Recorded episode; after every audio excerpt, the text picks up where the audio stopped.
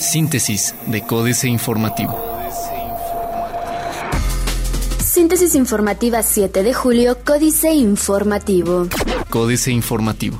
Secretaría de Salud avala hacer un análisis para determinar zona de tolerancia en Querétaro. La Secretaría de Salud avala que en el municipio de Querétaro se haga un análisis para determinar una zona de tolerancia específica para el ejercicio del trabajo sexual, pues eso permitiría tener un control más adecuado, afirmó Alfredo Gobera Farro, titular de la instancia. En entrevista, puntualizó que aunque la Secretaría de Salud puede aportar alguna sugerencia u opinión en torno a la ubicación que tendrá la zona de tolerancia, en el municipio es donde se debe tomar la decisión final, pues como podría ser una zona particular, podrían ser varias ubicaciones.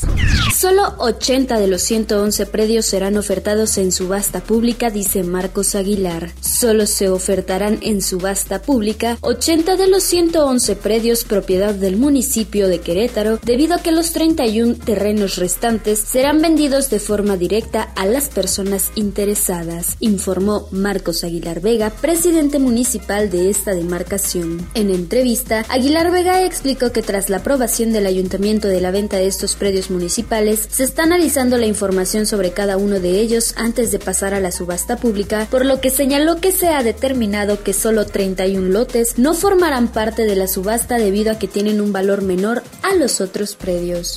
Operativo en la México Querétaro vigilará también a vigiato taxistas y revisará camiones. Juan Marcos Granados Torres, secretario de Seguridad Ciudadana, anunció en rueda de prensa que hubo una reunión entre Juan Carlos Cruz, director de la Policía Estatal de Querétaro, y autoridades del Estado de México, luego de que Miguel Ángel Osorio Chong, secretario de Gobernación, anunciara que se reforzará la seguridad en la carretera México-Querétaro. Para lograr este fin, se anunció un operativo que contará con tres ejes: evitar el abigeato, vigilar a los taxistas que pasan de un estado a otro y realizar revisiones a los camiones para evitar que se produzca un efecto cucaracha. Municipio de Querétaro activará sitio web para que ciudadanos complementen plan de movilidad. A partir del 29 de julio y hasta el último día de agosto estará activo el sitio web participativo que integrará comentarios y sugerencias de la ciudadanía para complementar el plan estratégico de movilidad, anunció Mauricio Coburquiza, titular de la Secretaría de Movilidad del municipio de Querétaro. En entrevista, Cobo Urquiza explicó que esta plataforma digital funcionará por medio de un mapa interactivo y permitirá ir identificando las zonas de la ciudad en donde debería ser considerado el mejoramiento de infraestructura para peatones y ciclistas, así como la accesibilidad y la recuperación del espacio público. Diario de Querétaro. Mejora percepción de seguridad. Obra para ciclovías iniciará cuando lleguen los recursos.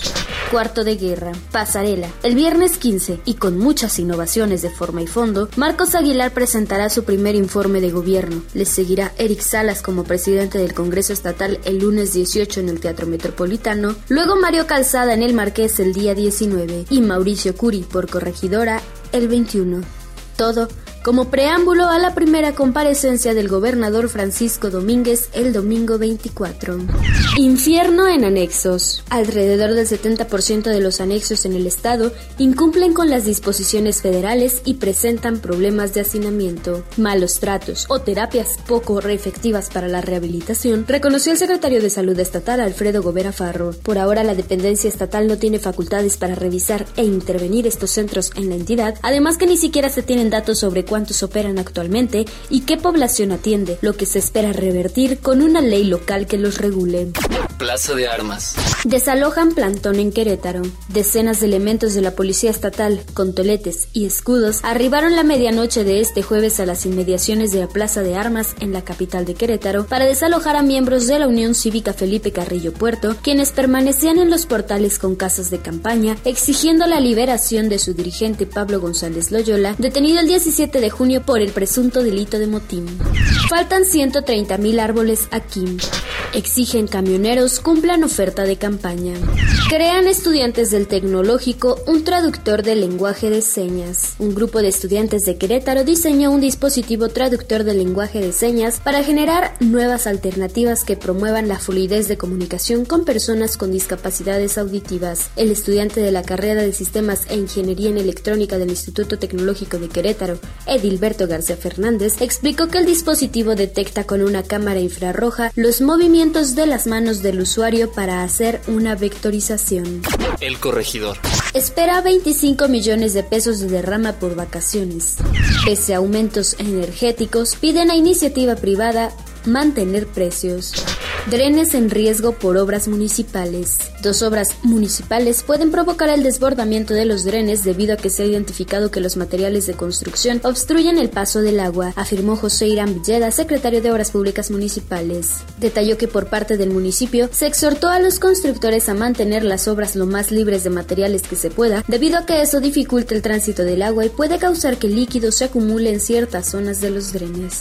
Aplican cerca de 20.000 evaluaciones de tamizaje a estudiantes. Noticias. Ya hay compradores para 31 predios del municipio. Microcréditos para el pago de predial en corregidora. Pide Hugo Cabrera inversión para los pueblos mágicos. Reforma Pactan autoridades y recuperan 5 mil millones de pesos. A través de los acuerdos conclusivos, el Servicio de Administración Tributaria y otras autoridades fiscales del país han recuperado este año poco más de 5 mil millones de pesos, de acuerdo con la Procuraduría de la Defensa del Contribuyente. Del 1 de enero al 30 de junio, el SAT, el Instituto Mexicano del Seguro Social, el Instituto del Fondo Nacional de la Vivienda para los Trabajadores y la Comisión Nacional del Agua han conseguido 5 mil 57 millones 610,77 5.057.610.775 que tenían pendiente de cobro. Válida Corte Créditos Infonavit Caros. La Suprema Corte de Justicia rechazó invalidar el esquema de actualización de saldos de los créditos del Infonavit, cuestionado como contrario a la obligación constitucional del Estado de proporcionar financiamiento de vivienda barato y suficiente. Por tres votos contra dos, la primera sala de la Corte desechó el proyecto que presentó el ministro José Ramón Cosio, quien proponía declarar inconstitucional el artículo 44 de la ley del Infonavit relativo a las reglas de actualización de saldos. Saturan laboratorios por verificación. Y ahora, CENTE exige replantear evaluación. El Sindicato Nacional de Trabajadores de la Educación CENTE se sumó a la queja de los maestros de Oaxaca, Michoacán y Chiapas, agrupados a la CENTE, y ayer le exigió al titular de la SEP elaborar un nuevo sistema de evaluación magisterial. El presidente del CENTE, Juan Díaz de la Torre, acompañado por el Secretariado Nacional, que reúne a los secretarios generales a los integrantes de los órganos de gobierno del sindicato, acudió ayer a la SEP para leer un pronunciamiento con 15 considerandos y 12 exigencias. La jornada. Intensa volatilidad en la segunda mitad del año, anticipa Carstens. Elegirán al nuevo líder del PRI en menos de dos semanas. Continúa Hacienda en la búsqueda de inversionistas para diversos sectores. CENER. Subieron los costos de gasolina y electricidad. Los aumentos en los precios de los combustibles y de las tarifas eléctricas en México se derivan de los incrementos en los costos del petróleo, carbono y gas y se van a mantener oscilantes, anunció el secretario de Energía CENER, Pedro Joaquín Codwell, luego de inaugurar Oxogas en el municipio de San Pedro, la primera estación de gasolina que prescinde del servicio de petróleos mexicanos. El funcionario señaló que los energéticos son un bien en el mercado y así como pueden aumentar, también pueden bajar. Excelsior. México despunta en negocios. México es el país con mayor facilidad para hacer negocios en territorio latinoamericano, de acuerdo con el Banco Mundial. El estudio Doing Business 2016 refiere que el entorno regulatorio para la creación y operación de empresas con que cuenta el país se deriva del avance consistente de las reformas aprobadas en los últimos años. De acuerdo con el documento, México es uno de los tres países latinoamericanos que mayor número de reformas regulatorias ha implementado en los últimos cinco años, con un total de 12. Por inflación, prevén baja en pobreza. Los próximos seis meses serán difíciles para tu Afore. La segunda mitad del año será desafiante para las administradoras de fondos de retiro Afore, que tendrán que apoyarse en la diversificación de sus carteras de inversión para seguir generando plusvalías en medio de un entorno internacional volátil, consideró Carlos Ramírez Fuentes, presidente de la Comisión Nacional del Sistema de Ahorro para el Retiro CONSAR.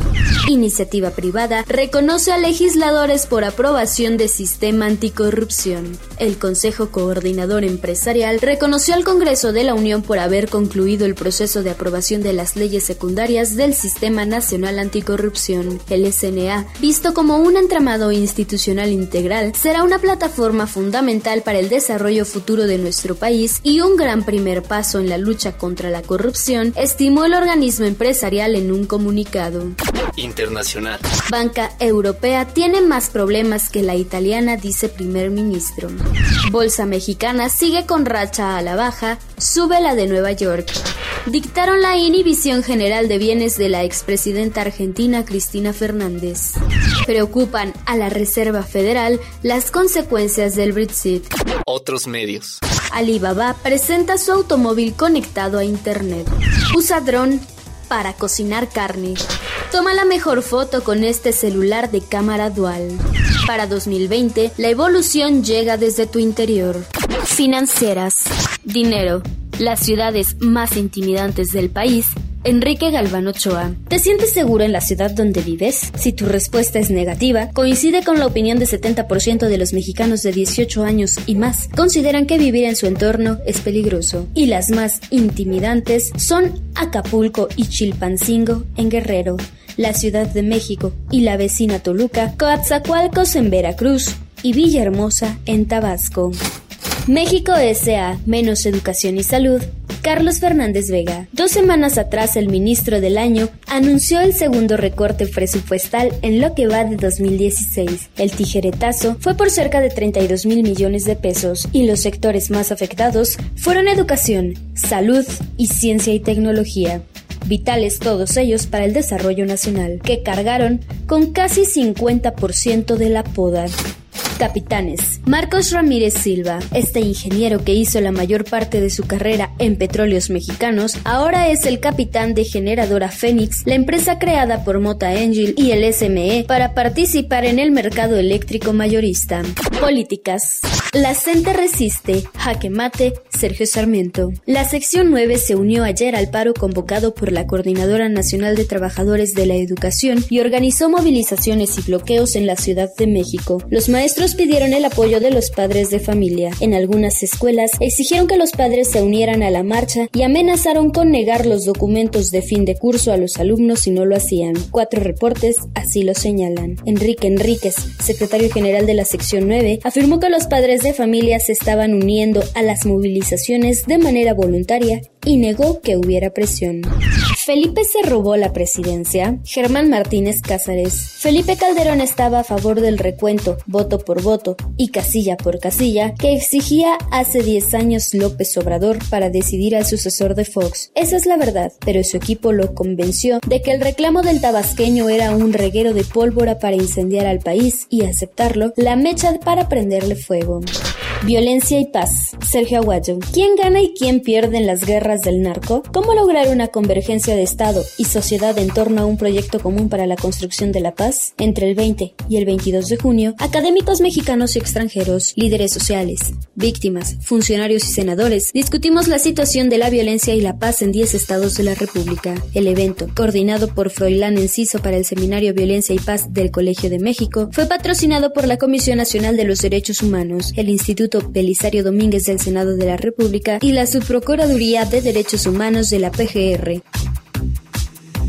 Síntesis de Códice Informativo.